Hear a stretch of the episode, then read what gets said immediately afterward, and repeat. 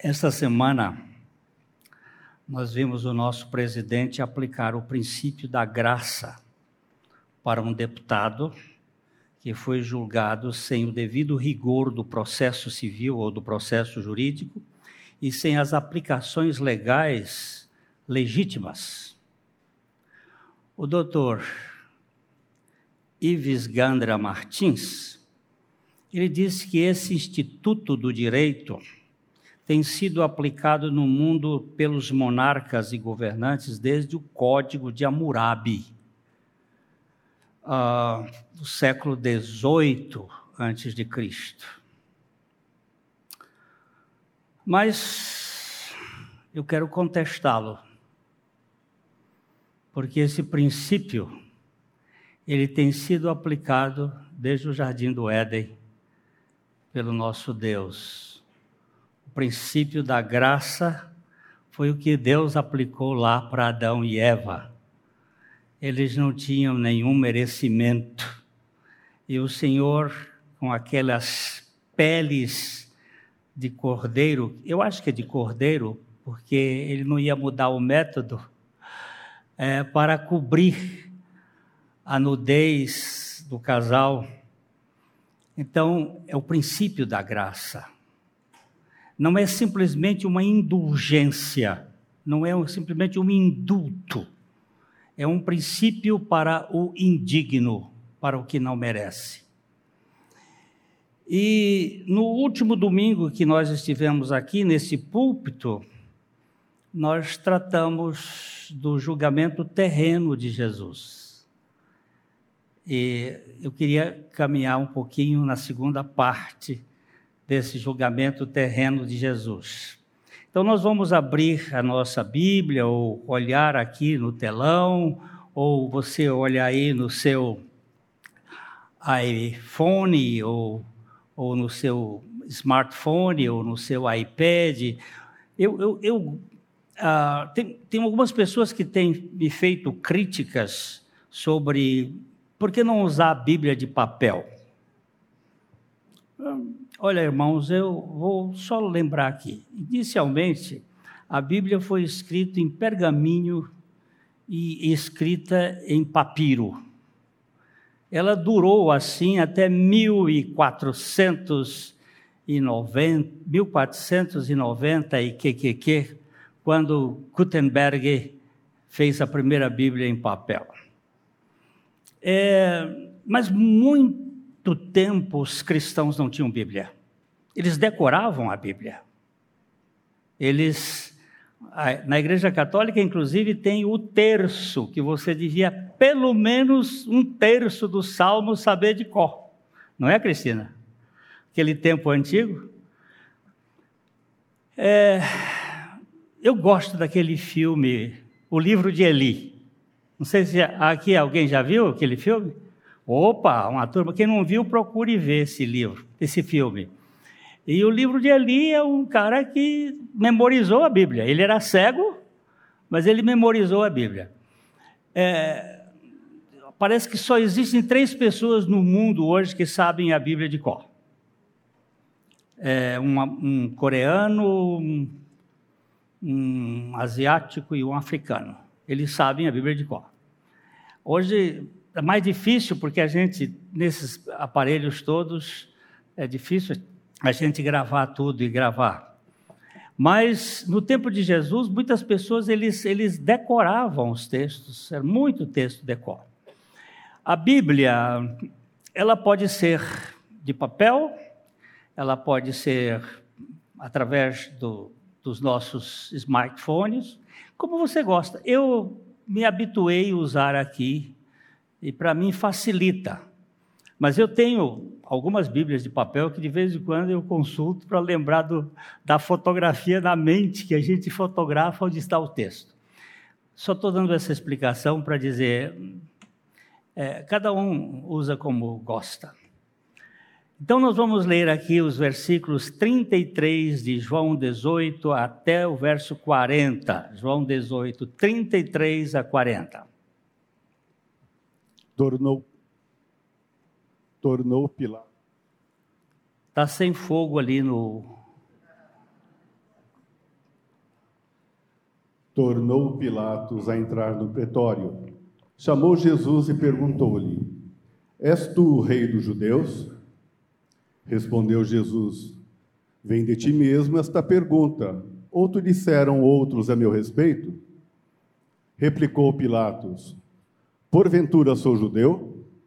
A tua própria gente e os principais sacerdotes é que te entregaram a mim. Que fizeste? Respondeu Jesus: O meu reino não é deste mundo. Se o meu reino fosse deste mundo, os meus ministros se empenhariam por mim, para que não fosse eu entregue aos judeus. Mas agora o meu reino não é daqui. Então lhe disse Pilatos: Logo, tu és rei? Perguntou, respondeu Jesus: Tu dizes que sou rei. Eu para isso nasci e para isso vim ao mundo, a fim de dar testemunho da verdade. Todo aquele que é da verdade ouve a minha voz. Perguntou-lhe Pilatos: Que é a verdade? Tendo dito isto, voltou aos judeus e lhes disse: Eu não acho nele crime algum. É costume entre vós que eu vos solte alguém por ocasião da Páscoa. Quereis, pois, quereis, pois, que vos solte o rei dos judeus? Então gritaram todos novamente: Não este, mas Barrabás. Ora, Barrabás era salteador. Querido Pai, é, és tu mesmo, pelo teu Espírito, que fala conosco pela palavra. Então, eu te peço que abras o nosso entendimento e o nosso coração, para recebermos a tua palavra como a tua palavra. E glorifica Jesus Cristo nesta noite. É no nome dele que nós oramos. Amém. Jesus fora trazido ao pretório, mas eles não entraram no pretório, como diz o texto, né? Eles Pilatos é que teve que sair. Vamos dar uma voltadinha um pouquinho nos versículos 28 e 29. Pilatos teve que sair para procurar as provas da acusação. Eles, ele, eles acusavam Jesus, mas sem provas. E Pilatos, e eles não entraram no, no tribunal. Eles ficaram de fora com Jesus. Então Pilatos, o o juiz teve que sair do seu lugar de julgamento para ir buscar as provas. Vamos ler os versos 28 e 29. Depois, levaram Jesus da casa de Caifás para o pretório. Era cedo de manhã. Eles não entraram no pretório para não se contaminarem, mas poderem comer a Páscoa. Então, Pilatos saiu para lhes falar e lhes disse: que acusação trazeis contra este homem? É, isso aqui vocês percebem. Ou Jesus tomou a Páscoa fora do tempo, porque o texto diz que eles no dia anterior tomaram a Páscoa, ou a Páscoa não acabou, eles não comeram a Páscoa. Tem uma porção de explicações para isso aqui. Mas eu aposto na crucificação de Jesus na quarta-feira, perdão, na quinta-feira, e que ele tomou a Páscoa exatamente no pré, antes da condenação, porque ele era o Cordeiro Pascual, que viria para, para dar a sua vida em resgate de muitos a Páscoa seria naquele dia, na quinta-feira. Essa é uma aposta minha, mas isso vai dar pano para manga e nós não vamos discutir esse assunto. Para mim, é assunto que não vale a pena. O inquérito foi o seguinte, verso 33. És tu o rei dos judeus? Jesus tinha sido julgado anteriormente na casa de Caifás e condenado como filho do homem. Perdão, como filho de Deus. Nós vamos dar uma lida em Mateus capítulo 26, versículos 63 a 66, que mostra o julgamento da lei mosaica contra Jesus. E Jesus foi julgado duas vezes. Ele foi julgado pelo tribunal dos judeus, pelo sinédrio, e foi julgado pelo procurador romano, por Pilatos, que tentou dar o direito da graça para libertar Jesus e não conseguiu. Por quê? Porque ele era muito fraco. Vamos ver. Jesus, porém, guardou silêncio. E o sumo sacerdote lhe disse: Eu te conjuro, pelo Deus vivo, que nos diga se tu és o Cristo, o Filho de Deus. Respondeu-lhe Jesus: Tu o disseste. Entretanto, eu vos declaro que, desde agora, vereis o Filho do Homem assentado à direita do Todo-Poderoso e vindo sobre as nuvens do céu. Então o sumo sacerdote rasgou as suas vestes, dizendo: Blasfemou! Que necessidade mais temos de testemunhas? Eis que ouvistes agora a blasfêmia. Que vos parece? Responderam eles: É réu de morte? É réu de morte. Por que, que Jesus foi julgado? Aqui. Ele foi condenado por ser o Filho de Deus, por ser o Cristo, o Filho de Deus. Nesse julgamento, ele recebeu a sentença, réu de morte. Agora ele estava sendo julgado por Pilatos, por ser o rei de judeus. E nesse momento, é, nós vemos Pilatos tentando, de alguma forma, tirar Jesus da cruz. Ah, essa pergunta que Pilatos faz é uma pergunta política. És tu o rei dos judeus? E Jesus responde com outra, outro questionamento.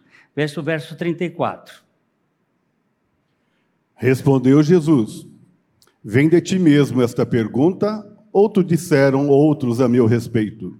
Você é uma pessoa que pensa por si mesmo, ou você é um piolho que pensa pela cabeça dos outros? Você tem ideias próprias ou você está sendo induzido por alguns outros? E aí, gente fraca se defende com insegurança e irritação. Sempre responde dando coice. Veja o versículo 35. Replicou Pilatos: Porventura sou judeu? A tua própria gente e os principais sacerdotes é que te entregaram a mim. Que fizeste? Eu sou por acaso judeu? É o teu povo. Normalmente as pessoas, quando são inseguras, eles respondem assim, com braveza, né? Nós vimos anteriormente, na última vez, que Pilatos era um tipo fraco. Ele casou-se com Cláudia Prócula, filha de Júlia, neta do imperador Augusto. Essa Júlia, eu não sei com quem eu compararia ela atualmente, talvez Anitta, alguma coisa assim. É, bem, bem complexa essa moça, era muito mal falada. E, e a filha da, da Júlia, a Cláudia, ela eh, tinha certo prestígio na corte e ele acabou casando com ela para arranjar um emprego. Ele era muito fraco. Já, no outro já vimos. E, inclusive, foi a, a, a, sua esposa quem mandou um recado para ele quando ele estava no, na tribuna, dizendo assim: não se meta com esse homem, porque eu, essa noite eu tive um sonho e eu sofri muito por causa dele. E, e o Pilatos, no final das contas, acabou lavando as mãos, porque gente fraca é assim. Esse episódio é como de certos juízes fracos dos tribunais que querem agradar a gregos e troianos. Recentemente nós vemos, vimos isso aqui no Brasil. Ele quer está de bem com um e com outro. Isso é sinal de falta de posição. Pilatos queria libertar Jesus, mas queria agradar os judeus por causa dos seus desmandos anteriores. Ele queria ficar bem com os dois. Quando você quiser ficar bem com os dois, você está em maus lençóis. Jesus diz: Ai de vós quando todos os louvarem, porque assim fizeram com os falsos profetas. Quando você quiser ser apreciado por todo mundo, você está numa posição muito, muito perigosa. Nós temos que ter posições. Nós temos que ter caráter. O que é verdade é verdade, o que é mentira é mentira. E nós não podemos apoiar aquilo que é errado. De modo algum. Nós devemos sempre ser fracos espiritualmente, mas nunca moralmente. Os fracos espirituais dependem totalmente de Deus, mas os fracos morais, que são dependentes da opinião pública, esses não merecem crédito, que não têm posição. Versículo 36. Respondeu Jesus: O meu reino não é deste mundo. Se o meu reino fosse deste mundo, os meus ministros se empenhariam por mim para que não fosse eu entregue aos judeus. Mas agora o meu reino não é daqui. Quando é, Pilatos falou que ele não era judeu e que a própria gente dele é que o havia entregue, a resposta de Jesus foi: Meu reino não é daqui. Se fosse, meus seguidores lutariam para impedir que eu fosse entregue aos líderes judeus. Mas meu reino não procede deste mundo. Aqui nesse texto, Jesus fez uma distinção e dá a pista para dois reinos: o reino do mundo e o reino de Deus. E o reino do mundo inicialmente foi dado ao casal Adão e Eva, lá no Éden. Mas com a queda, eles entregaram o reino à serpente. Na tentação de Jesus, nós vamos perceber claramente isso aqui em Lucas capítulo 4, versos 5 a 8, que a antiga serpente, ela ofereceu os reinos deste mundo a Jesus, se ele o adorasse ou o adorasse, porque esse reino foi entregue pelos nossos pais, Adão e Eva, à serpente.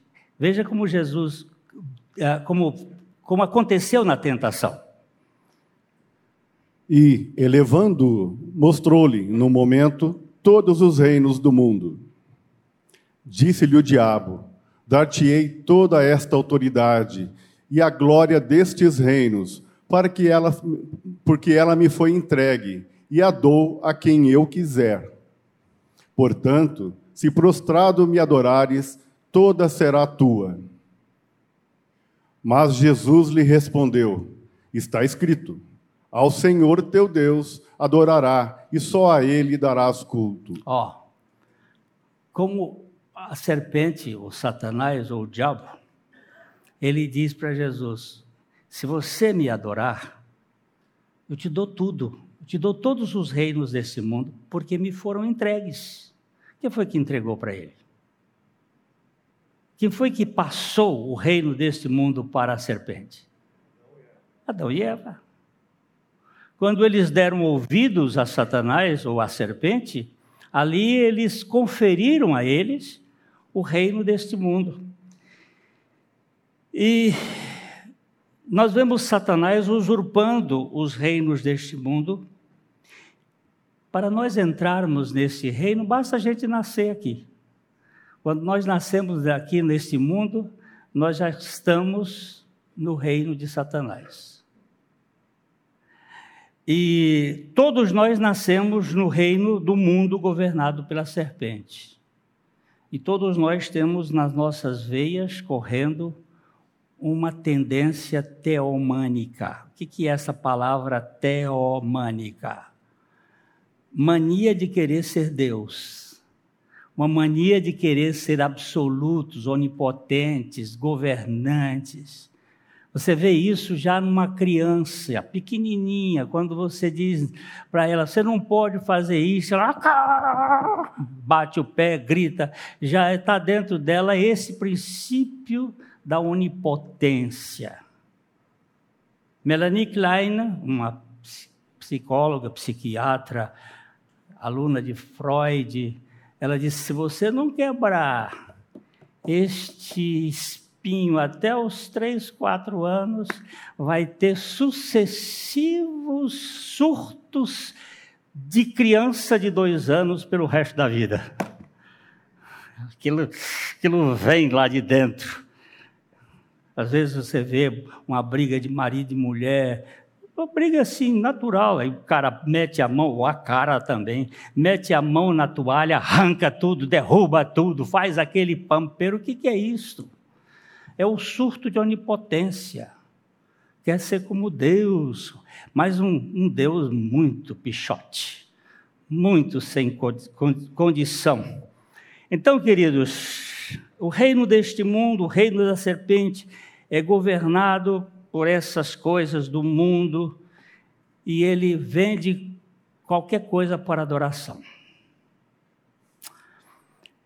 No capítulo 8 de João, no verso 44, Jesus foi muito claro aos judeus, mostrando abertamente aos líderes judeus de que eles eram filhos do diabo. Vós sois do diabo, que é vosso pai, e quereis satisfazer-lhe os desejos. Ele foi homicida desde o princípio e jamais se firmou na verdade porque nele não há verdade. Quando ele profere mentira, fala do que lhe é próprio, porque é mentiroso e pai da mentira. Jesus está falando aqui para a elite judaica, para a liderança da religião judaica, para a turma mais inatacável do ponto de vista moral, fariseus. E ele está dizendo: vocês são filhos do diabo. E o pai de vocês tem duas características: ele é assassino e mentiroso. E isso não significa que eles foram gerados pelo diabo da mesma maneira que os crentes são gerados por Deus. Significa que eles eram filhos do diabo por nascimento natural e por imitação, porque nascemos numa raça caída a que Adão com, uh, transmitiu o pecado original, que é esse pecado da teomania, de como Deus sereis. Significa que os filhos do diabo por nascimento natural e por imitação, porque tem muita gente que imita o que o diabo faz, que é mentir e matar, e a gente não mata só com uma pistola, a gente mata com uma palavra. A gente aleja as pessoas com a palavra, dentro de casa. Pais que matam filhos, matam a personalidade, alejam pelo resto da vida, por causa dessa tendência maligna. Eles mostram seu relacionamento com o diabo vivendo da maneira que ele vive. Os desejos do seu pai que vocês querem fazer expressam a intenção ou a tendência dos seus corações.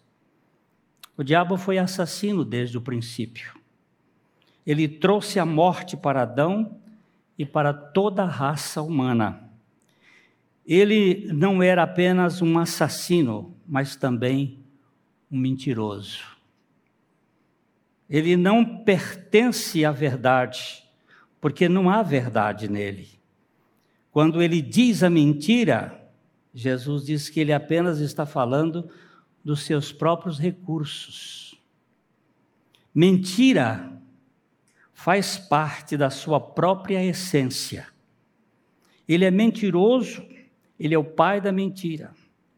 Os judeus imitam o diabo des, dessas duas maneiras. Eles eram assassinos porque a intenção dos seus corações era matar o filho de Deus. E eles eram mentirosos porque eles diziam que o pai deles era Deus, mas era uma mentira.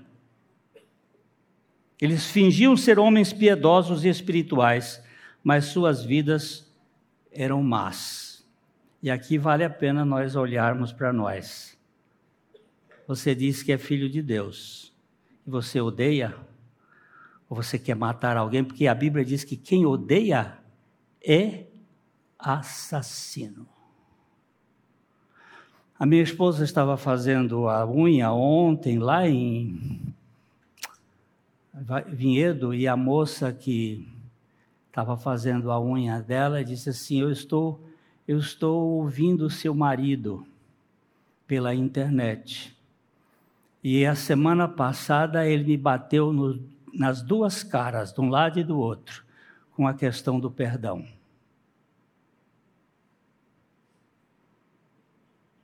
Isso é sério. Eu não vou ficar sem feridas neste mundo. As pessoas vão me magoar e vão me bater.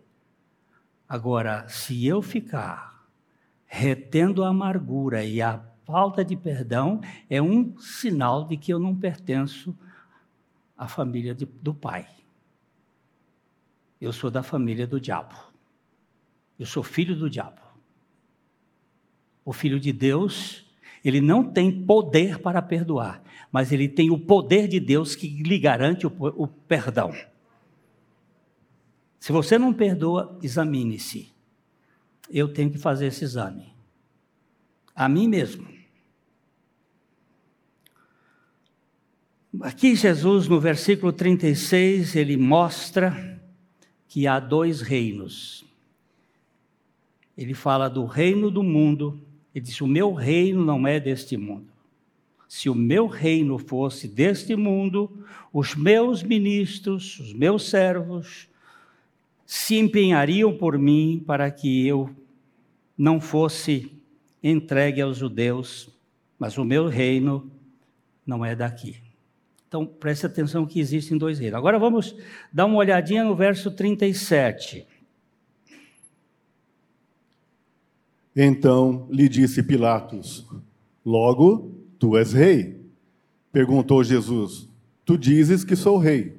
Eu para isso nasci e para isso vim ao mundo, a fim de dar testemunho da verdade.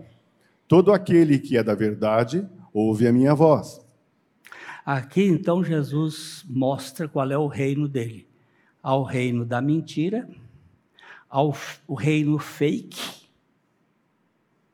Quem é fake, ouve fake e vive de fake. E ao reino da verdade. Quem é da verdade, ouve a palavra daquele que é o rei da verdade. E você presta atenção que há essa questão aqui bem, bem interessante. O reino uh, invisível é o reino de Jesus. Vamos dar uma olhada em Lucas capítulo 17, os versos 20 e 21. Lucas 17, 20 e 21. Interrogado pelos fariseus sobre quando viria o reino de Deus, Jesus lhes respondeu: Não vem o reino de Deus com visível aparência. Nem dirão: Ei-lo aqui, ou lá está, porque o reino de Deus está dentro de vós. Ele fala aqui que primeiro o reino de Deus não é aparente, não tem com visível aparência. Ele é um reino que vai estar dentro de nós. É um reino invisível mas que estará dentro de nós, que é o reino da verdade. E o reino visível, que é o reino de Satanás, é o reino da mentira, e do engano, essa coisa que você ah, quer ser o que você não pode ser e fica frustrado. E nessa, nesse mundo que trata a gente ah, tão inadequadamente. A obra principal da salvação é nos tirar de um império de trevas, de mentira, de confusão, e nos transportar para o reino do Filho do seu amor. Esta é a grande obra de Jesus Cristo. Colossenses capítulo 1, versículos 13 e 14. Ele nos libertou do império das trevas e nos transportou para o reino do Filho do seu amor, no qual temos a redenção, a remissão dos pecados. Que deu amém, povo? Ele nos, está falando do Pai, Ele nos libertou do império das trevas e nos transportou para o reino do Filho do seu amor. E neste reino nós temos a redenção, a remissão dos nossos pecados. Isso é, isso é maravilhoso. O reino da mentira, ele ilude, ele faz. Você começa com a criança pequenininha, criança eh, tem quatro coisas que a gente olha, percebe que não pode ser de Deus: egoísmo, mentira, desobediência e caos, confusão. Isso não pode ser de Deus. Aí você olha para ela assim: você é boazinha, mentiroso. Isso não, isso não é verdade. Mas a gente é politicamente correto. A criança é uma, um anjinho, não tem anjinho, não, é um ser caído. Eu creio que ele vai ser salvo enquanto não tiver é, o, a consciência do pecado, por causa da graça, não do Bolsonaro, mas a graça do Éden, que é dada. Mas, tem ninguém bom não. Não tem ninguém bom. E nós começamos a mentir e a criança vai acreditar que ela é boazinha. O reino da verdade às vezes é muito duro, mas ele traz libertação. E a obra principal é essa: nos tirar do império das trevas. Para entrarmos no reino de Deus, nós precisamos o quê? Não escutei nascer de novo. Olha, Nicodemos chegou numa noite, chegou para Jesus e disse assim: Rabi, nós sabemos que o senhor não é, o senhor não é normal não. Porque ninguém que faz as coisas que o senhor faz é, é desse mundo. O senhor é, faz alguns milagres aí que é, a gente até desconfia. Mas Jesus não entrou na conversa dele. Porque o reino do mundo elogia muito a gente, quer dar material para a gente se sentir. Jesus disse assim: ó, na verdade, na verdade, quando Jesus usa duas vezes na verdade, e ele só usa no Evangelho de só João registrou isso, e ele usou 21 vezes esse na verdade, na verdade, é quando ele quer pegar no pé mesmo. Na verdade, na verdade, eu te digo que se alguém não, não é qualquer, é se alguém, se alguém não nascer do alto, ou não for nascido do alto, ou não for nascido de Deus, ou não for nascido outra vez, não pode ver o reino de Deus. Eu sempre tive por minha mãe uma admiração fantástica. 65 anos ela ela tinha nessa ocasião. Ela morreu com quase 90, mas 65 anos. Crente desde os oito anos, batizada aos 10 anos. Mas quando o pastor Abuchaim pregou lá em Corrente do Piauí, esse texto e disse: não pode. E quem falou isso foi Jesus: não pode ver o reino de Deus. Quem não nascer de novo não pode. Minha mãe descobriu que ela era crente, mas ela não era regenerada. Que ela estava na igreja. Naquela madrugada ela foi para o seu lugar de oração. Ela um, deu um testemunho, está escrito o testemunho dela, quando ela nasceu de novo. Você pode estar aqui na igreja e até fazer muita coisa. Eu, pastorzinho, se não nascer de novo, não entra no reino de Deus. Não trate esse assunto com, com descaso, meu irmão. Para entrar no reino de Deus é preciso nascer de novo. Olha, veja o que Jesus disse para Nicodemos nos versículos 5 e 6 de João 3. E não inventa novo nascimento para outra coisa, não, porque não existe, só tem um jeito. Respondeu Jesus: Em verdade, em verdade te digo: quem não nascer da água e do espírito não pode entrar no reino de Deus. O que é nascido da carne é carne, e o que é nascido do espírito é espírito. Agora, o que é água aqui? É batismo? Então, você tem que ter um, um princípio hermenêutico aqui que diz que a Bíblia explica a Bíblia. E quando a Bíblia explica a Bíblia, a água vai ser a palavra. Nascer da palavra e nascer do Espírito, que é aquele que maneja a palavra. Quem não nascer não pode entrar no reino de Deus. Por que, que Jesus Cristo veio fazer aqui para dar a, não a alforria, não, para dar a graça, a graça da libertação.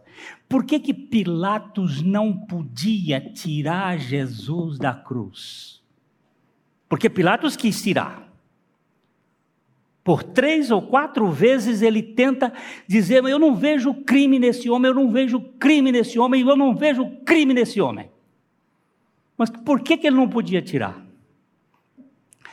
Porque a graça de Deus, para nos ser dada, precisa nos incluir no mesmo pacote.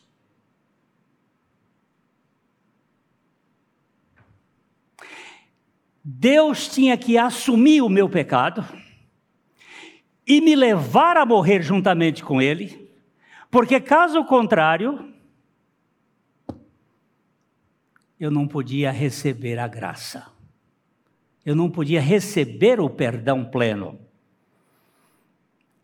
Para nascermos do alto, nós temos que morrer e ressuscitar juntamente com Jesus. É muito fácil e fazer uma pregação aqui e depois, meus irmãos, você quer aceitar Jesus? Levanta a mão. Aí o cara levanta a mão. Ou você vem aqui na frente e eu vou orar por você. Vem à frente e ora por ele. Estou discutindo o assunto, o mérito da questão.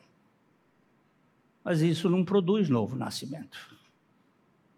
O que produz o novo nascimento é o Espírito Santo revelando pela palavra que você nasceu totalmente inverso.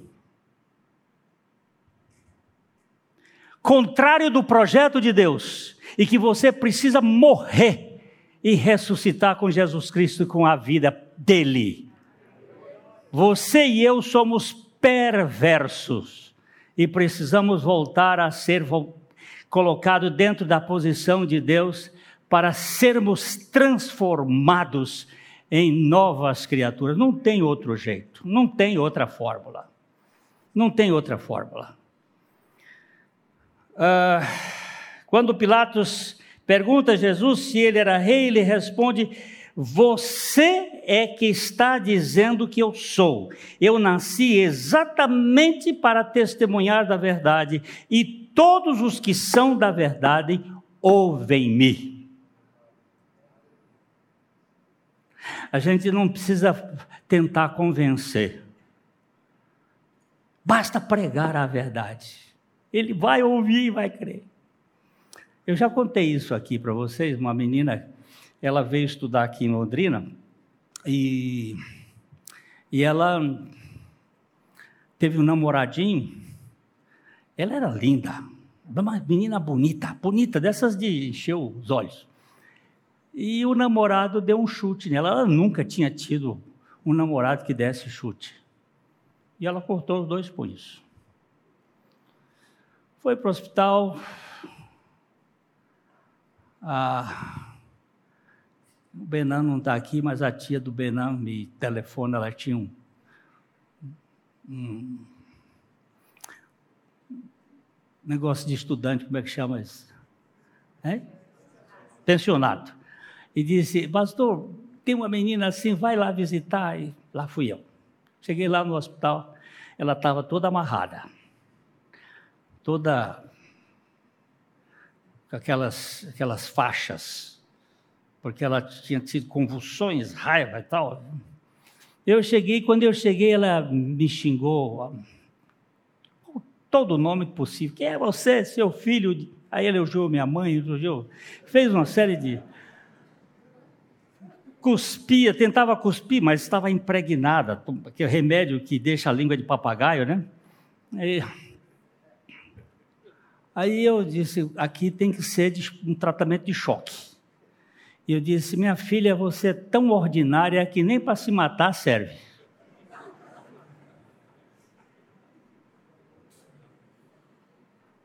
fica aí chamando a atenção de todo mundo com esse seu gesto pífio, esse gesto. Você não presta nem para se matar, minha filha? Aí ela, se tem um doido mais doido do que eu aqui. Quem é você? O que, é que você está fazendo aqui? Eu vim aqui só para dizer para você que você está totalmente sem razão. Peguei a Bíblia, o Novo Testamento que estava na, na cabeceira do, da cama dela e comecei a falar. Eu digo: você devia morrer sim, mas não desse jeito que você tentou se matar. Esse jeito aqui é horrível. Tem um jeito melhor que foi Deus providenciou a sua morte ali na cruz. Aí eu comecei a falar e fui, e ela disse assim: Eu nunca ouvi isso. Eu digo: É, eu também falei, vivi vários anos sem ouvir isso. A gente não sabe, a gente está na igreja e não sabe. E ela disse assim: Eu creio. Poxa vida, eu creio. Eu não mandei ela crer coisa nenhuma, nem falar, mas eu creio nisso. Você me solta? Eu digo: Agora aí não é comigo. Agora eu vou ter que chamar aqui. chamei a enfermeira, a enfermeira disse: Não posso. Chamou o médico, o médico diz assim: Ó, oh, o senhor se responsabiliza? Eu digo: Eu não me responsabilizo mas quem fez a obra se responsabiliza. Pode soltar. Quando eu estava solta, a menina ali sentada na, na cama, conversando comigo, o pai e a mãe chegaram. O pai ficou mais. Minha filha, o que, que aconteceu? Ela disse: Estou morta. Aí a coisa ficou pior. Ele ficou olhando, ela disse: Eu estou morta em Cristo. Você vê você como é que é? Eu não, não disse nada para ela, eu só mostrei. Eu fui muito duro, mas a verdade é que a palavra de Deus é poder. Jesus disse que ele, o reino dele é da verdade e que os da verdade ouvem a palavra dele. Eles podem estar no meio da maior confusão. Eu conto mais uma história eu, eu, já cheguei no final do meu tempo, mas eu vou contar mais uma história que essa foi muito importante para eu ouvir daquele testemunho daquela senhora que tinha uma filha linda também e ela se tornou dançarina de desses cambaré, cabaré. E essa mãe vivia em reunião de oração daqui para colar, porque quando a gente tem um filho que está assim, a gente vai para as reuniões, aí tinha uma reunião num tal lugar, ia lá, tinha reunião no outro lugar, ia lá, e, e naquela reunião, um dia ela ouviu um pastor dizendo assim, ó, você que vive pedindo todo o tempo todo e não descansa, a sua oração é em vão, em vão. Você tem que entregar e confiar e começar a louvar a Deus. entrega e louva. E ela disse que naquela tarde ela resolveu entregar a filha e entregou e começou a louvar a Deus e bebê, bebê, às cinco horas, quatro horas da manhã, bateu na porta. Ela foi, ela abriu a porta.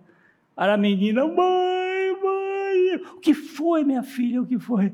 Mãe, Jesus é maravilhoso. Uau! Jesus fez uma obra. Como foi isso, minha filha? Mãe, eu estava eu tava dançando lá no cabaré, rodando naquele troço lá, né? nua. Chegou um cara, chegou um cara e sentou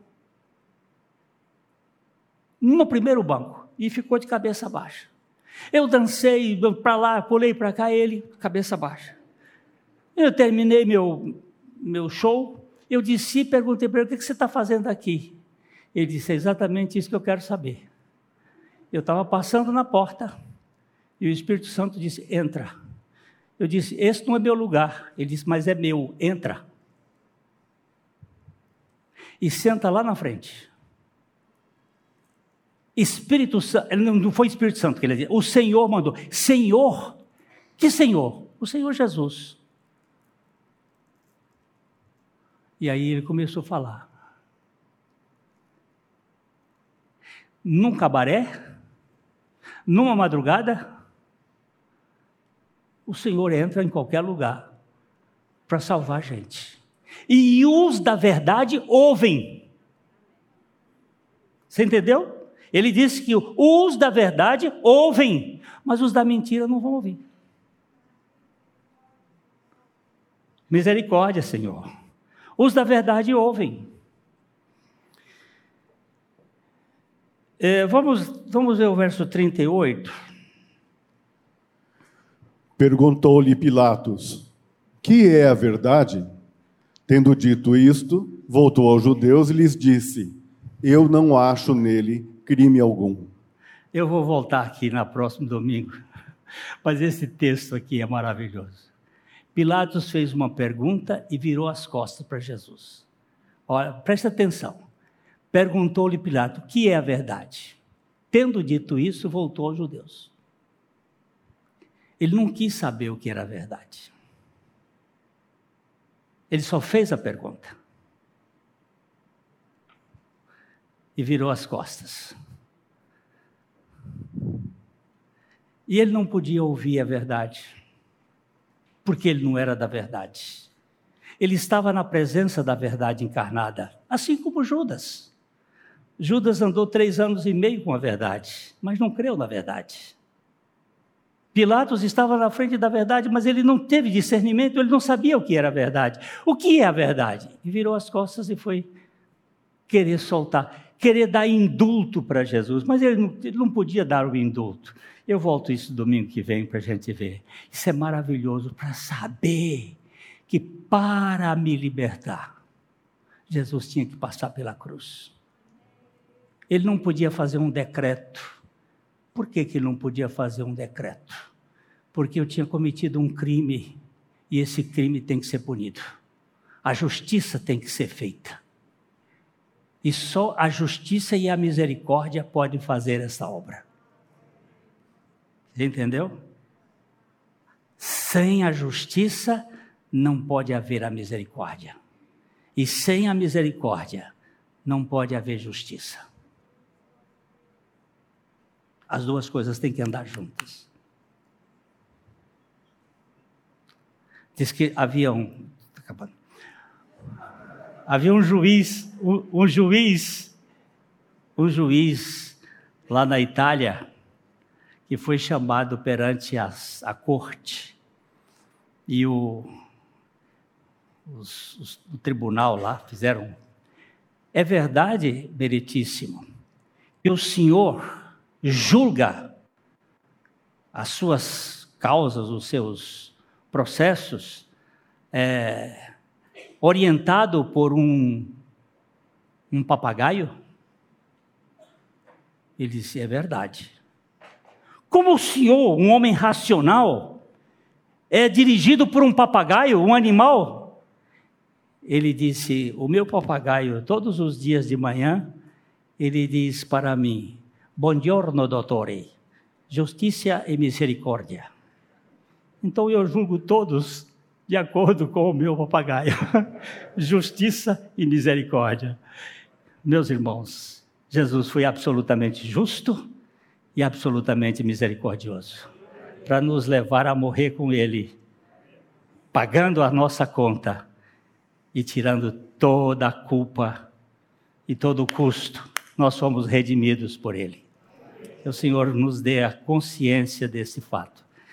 Leve isto a sério. Que você também estava naquela cruz, juntamente com Cristo.